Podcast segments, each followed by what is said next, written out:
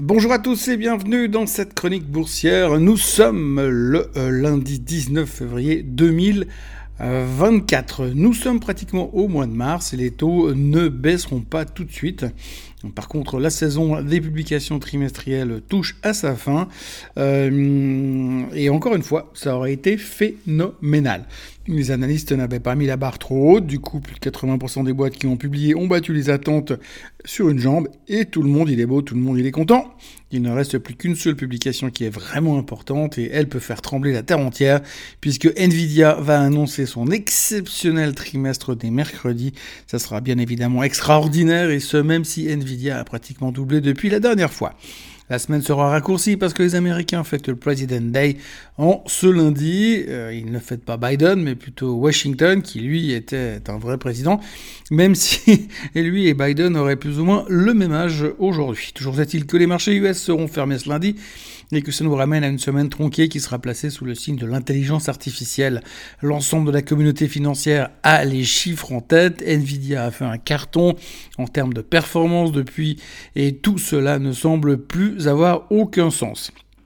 Pourtant, à chaque publication trimestrielle, Nvidia fait mieux que les attentes et possède un narratif qui a été rédigé par les meilleurs community managers du monde et qui a cette capacité de nous embarquer dans un monde où les chiffres ne comptent plus et où la valorisation ne veut plus rien dire. Il va donc falloir, se méfier de Nvidia mercredi soir, et dans les deux sens. La moindre déception, le moindre chiffre en dessous des attentes ou le moindre mot qui tendrait à vouloir dire que l'avenir sera un peu plus compliqué pourrait avoir des conséquences désastreuses. Tout comme un nouveau communiqué de presse qui dirait que ça ne vaut même pas la peine de communiquer les chiffres, tellement ils sont fabuleux, extraordinaires, fantastiques, incroyables, prodigieux, inouïs, mythiques, légendaires, chimériques, irréels, invraisemblables, merveilleux et surnaturels, et pourrait faire encore exploser les titres et l'emmener là où tous les analystes le voient, au-dessus des 1000 dollars. Mais ce qu'il faut surtout retenir, c'est que si vous avez peur et que vous pensez que l'IA est trop montée, et si vous pensez que l'on s'embarque dans une bulle technologique qui fera passer l'an 2000 pour une partie de plaisir, ne le dites pas trop fort parce qu'on va vous tomber dessus en vous disant que vous ne pouvez pas dire ça parce que cette fois, c'est vraiment différent. Et s'il nous faut un exemple, comme quoi cette fois c'est différent, on peut prendre le cas de Super Microcomputer. Le spécialiste des serveurs pour l'IA avait fait des promesses dithyrambiques il y a quelques semaines, et jeudi dernier à la clôture, le titre affichait près de 1000% de performance sur 12 mois. On pouvait commencer à ruer dans les brancards en disant que le chart était quand même un peu trop vertical et que ça ressemblait quand même furieusement à des charts de l'an 2000. Le RSI était à 97, et la seule action qui avait atteint, atteint un tel niveau depuis que la roue était inventée, c'était GameStop pas forcément l'image idéale de la success story que l'on a envie de répéter. Pourtant, jeudi soir, à 1004, on nous disait que c'était normal parce que ça va bien plus haut et que c'était différent. Bon. Il se trouve qu'il y a des gars qui ne devaient pas être des petits joueurs qui se sont dit que ça commençait à suffire. Vendredi après-midi, en moins de 58 minutes, le titre a perdu 25% et il ne s'en est pas encore remis. Je ne vais pas faire les oiseaux de mauvais augure, mais si euh, SMCI fait comme GameStop, c'est que le début, c'est que le début de la chute. Alors oui, oui, oui, je sais. Cette fois, c'est pas pareil parce que c'est différent. Alors je vais me taire, mais quand même. Alors que Nvidia va nous occuper toute la place jusqu'à jeudi, il faudrait quand même parler un peu du PPI, non Parce que vendredi ils ont publié le PPI et qu'il était à peu près aussi sympa que le CPI de mardi dernier. Et quand on sait que le PPI est en amont du CPI dans un monde normal où tout n'est pas assez différent que ça, on aurait pu se dire que ça laissait à, penser que le CPI de février, qui sera publié en mars, devrait être encore une fois un peu plus fort que les attentes, ou en tous les cas un peu trop fort pour une Fed qui attend de voir les 2% dans son viseur avant de commencer à penser à vouloir bouger ses taux directeurs.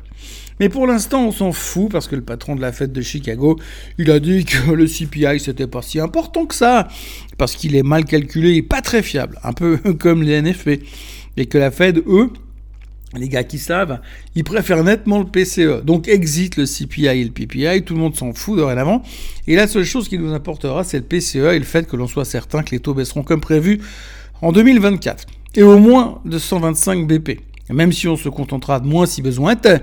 Le plus important, c'est que ce marché ne baisse pas et que l'IA continue de monter tout en étant différente du reste de l'histoire du monde de l'investissement, dans lequel, en général, tout ce qui monte verticalement en se basant sur des arguments de vendeurs de savonnettes finit toujours par se péter la figure en grande pompe sans faire de prisonnier. Je sais que là, cette fois, avec l'IA, c'est différent, mais je me contente de le poser là. Comme ça, si jamais ça se vautre un jour pour de bon, je pourrais toujours dire que je vous l'avais dit. Ce matin, la Chine est revenue au boulot après avoir copieusement fêté la nouvelle année du dragon et tout le monde euh, aura à cœur de voir si les gestes de soutien mis en place par le gouvernement vont suffire à relancer la croissance, la hausse et redémarrer le bull market qui viendra soutenir l'économie US qui tire le monde à bout de bras, bras à elle seule. Pour le moment, la Chine est en hausse de 0,9% pendant que Hong Kong baisse de 1%. Au Japon, le Nikkei est en baisse de 0,09% en attendant que l'on parvienne à casser les plus hauts de tous les temps qui sont toujours à portée de main. Nintendo recule de 5% ce matin parce que la nouvelle Switch ne sera pas là avant 2025. Je ne sais d'ailleurs pas si je vais m'en remettre. Autrement, l'or est à 2030, le pétrole à 77,87 et le bitcoin est à 52 000 dollars. Pour le reste, on notera que cette semaine, c'est aussi la semaine où les grands retailers comme Walmart et comme Home Depot vont publier. Ça nous donnera, euh, ça va nous donner l'occasion de parler euh, du euh, comportement du consommateur de. Dans les autres nouvelles, le Barons a refait ses calculs plus précisément et estime que le poids de la technologie dans le S&P 500, 500 représente 40%, Magnificent Seven y compris bien sûr. Il y aura aussi pas mal d'articles sur les Européens et les gouvernements européens qui veulent offrir plus de soutien à l'Ukraine alors que les troupes russes gagnent du terrain. Le roi de France a même réussi à imprimer 3 milliards dans les caves de l'Elysée pour pouvoir les offrir à son meilleur ami Volodymyr. L'argent qui était si difficile à trouver pour les agriculteurs est tellement simple à trouver pour l'Ukraine. Dans la foulée, le génialissime ministre de l'économie et des finances du royaume de Macronie, l'extraordinaire Bruno Le Maire, que l'on appelle aussi l'indicateur inversé, vient d'annoncer dans son émission hebdomadaire du dimanche soir, le 20h, que la croissance française était en chute libre et qu'ils allaient économiser. Il a bien expliqué, le génie, que si on gagne moins, on dépense moins. Sauf pour l'Ukraine, parce que l'Ukraine, c'est pas pareil, parce que c'est différent. Et que comptablement, 3 milliards pour l'Ukraine, ça vaut moins que 400 millions pour les agriculteurs. Si, si, si, parce que Pipo Ier a décidé que c'était comme ça, et c'est comme ça. Et puis, Bruno Chéry a bien expliqué, ça n'est pas la faute de Macron et ses potes, hein, c'est toute la faute de Poutine, de l'extrême droite, de la gauche, de l'extrême gauche, des gilets jaunes, du pétrole qui monte, du gaz qui baisse et des agriculteurs. Mais tout, surtout pas, surtout pas. De la faute au président à vie qui fait toujours tout juste. Bref, au cas où il y avait encore un doute, la France a trouvé le pire ministre des Finances depuis que l'homme des cavernes a été, a tenté d'échanger des défenses de mammouth contre la voiture des Flintstones. Je sais que c'est de la politique à deux balles, mais comme les ricains ne sont pas là, faut bien meubler. Mais une chose est certaine, je peine à comprendre comment la France arrive à continuer d'écouter les montagnes de conneries que le gouvernement balance en rafale sans rien faire. Elle est bien loin, la Révolution française. On terminera ensuite avec l'intervention ce week-end de Jeremy Grantham, qui a estimé que les actions allaient sous-performer pendant 10 ans, qu'il y avait une immense bulle spéculative dans l'immobilier et que l'intelligence artificielle allait nous péter à la figure. On sait aussi que Grantham n'est pas le mec le plus bullish de l'histoire, il faut donc prendre ses paroles avec parcimonie et ne pas croire que cela va impacter le marché à court terme. Mais ça ne coûte rien de s'en souvenir, lui aussi, il pourra dire un jour Je vous l'avais dit. Pour l'instant, les futurs ne font rien et il n'y aura pas de chiffre économique ce lundi. Nous, on se retrouve demain pour faire le point sur ce que l'on attend de Nvidia ou pas et voir comment la semaine va commencer pour de vrai ou pas. Excellente journée à tous et bon début de semaine.